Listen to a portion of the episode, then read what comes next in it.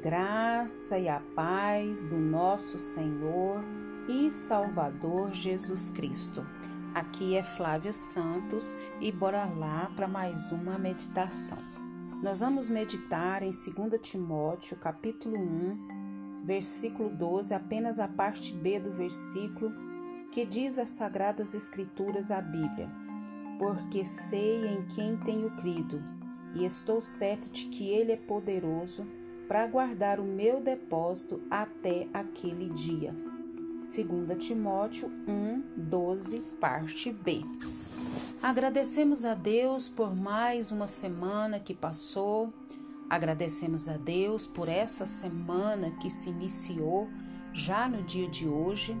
Agradecemos a Deus por mais um dia de vida, agradecemos a Deus por mais uma oportunidade de podermos falar da palavra do Senhor, do seu amor, do seu cuidado e das experiências que os nossos irmãos é, da igreja primitiva passaram e são exemplos para nós.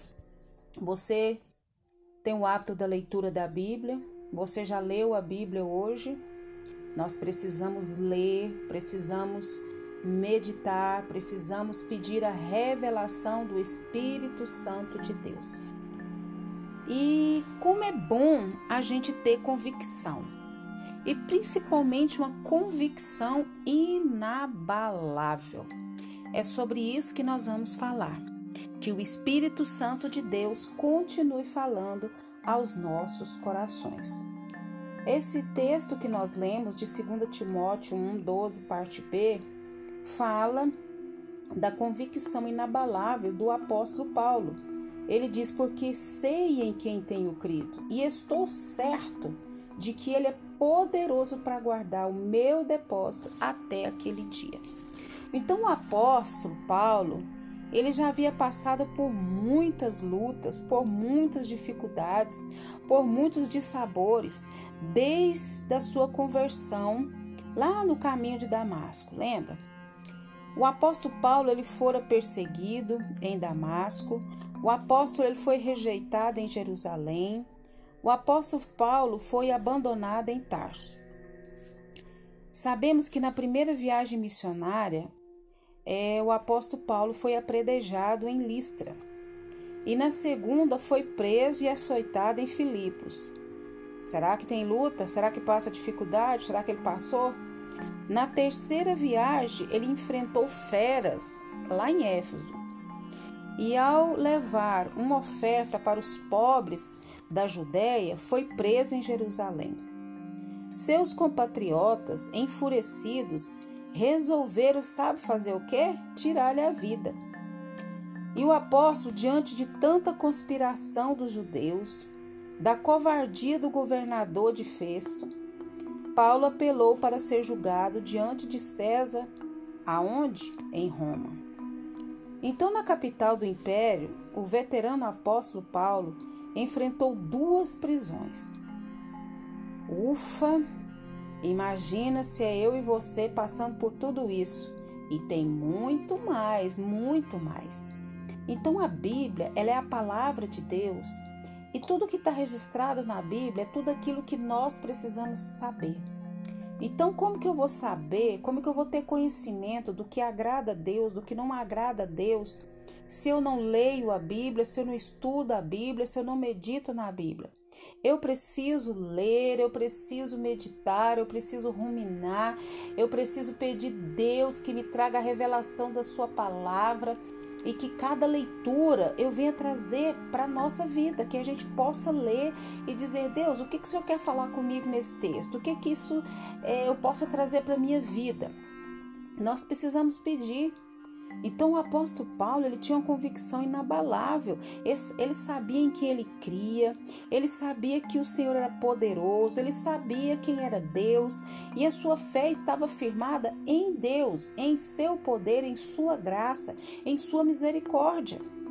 Então, da primeira prisão ele conseguiu ser liberto, mas da segunda só saiu para o martírio.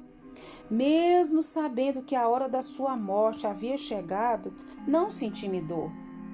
Não havia recebido de Deus espírito de medo. Mas ele tem recebido de Deus o quê? Poder, recebido de Deus moderação. O apóstolo Paulo não tinha medo de morrer. Sabe por que ele não tinha medo de morrer? Pois sabia em quem havia crido e para onde estava indo. Você sabe quem você é? Você sabe quem você serve? Você sabe para onde você vai? Só existe dois caminhos. Ou vai passar a eternidade no céu, ou vai passar a eternidade no inferno. Só existe dois caminhos, não existe outro caminho para a eternidade. Ou é céu ou é inferno. E o apóstolo Paulo, ele não tinha medo de morrer, porque ele sabia em quem ele cria, ele sabia quem era ele e sabia onde é que ele ia morar. E nós precisamos ter esse entendimento também. Então ele não tinha medo de morrer, pois sabia em quem havia crido e para onde estava indo. Não caminhava para o caminho da morte, mas ele caminhava para o caminho da coroação, aleluia. Com santa ousadia e com audácia inabalável, o apóstolo Paulo escreveu: Sei em quem tenho crido e estou certo de que ele é poderoso para guardar o meu depósito até aquele dia. Bendita certeza, gloriosa convicção. Oh, louvado, engrandecido é o nome do Senhor. O apóstolo Paulo passou por tudo isso, ele tinha superpoderes. Ele era humano como eu, como você. E tinha uma convicção, uma fé inabalável em quem ele cria, que é o Senhor Jesus. E eu peço a Deus que nesse momento Ele também coloque em nosso coração essa convicção inabalável, essa certeza inabalável em Cristo Jesus, em seu poder, em sua graça, em sua misericórdia, em tudo que Deus fez por nós, mandando Jesus morrer na cruz para pagar a dívida dos seus filhos e para que nós fôssemos reconectados a Deus. Que o Espírito Santo de Deus continue falando aos nossos corações. Que o Espírito Santo de Deus continue nos atraindo para a presença de Deus. Que o Espírito Santo de Deus abra nossa mente, abra o nosso entendimento e que a cada dia nós possamos nos achegar mais a Deus, buscar cada dia estar mais preparado para o grande dia, como o apóstolo tinha. Ele não tinha medo de morrer porque ele sabia que ele não estava caminhando para o martírio, para a morte, mas ele estava caminhando para a coroação, ele estava caminhando para estar com Cristo Jesus. E que o Espírito Santo de Deus, que é o único que nos convence do pecado, do juízo e da justiça, continue falando ao nosso coração e nos dando essas convicções e muito mais.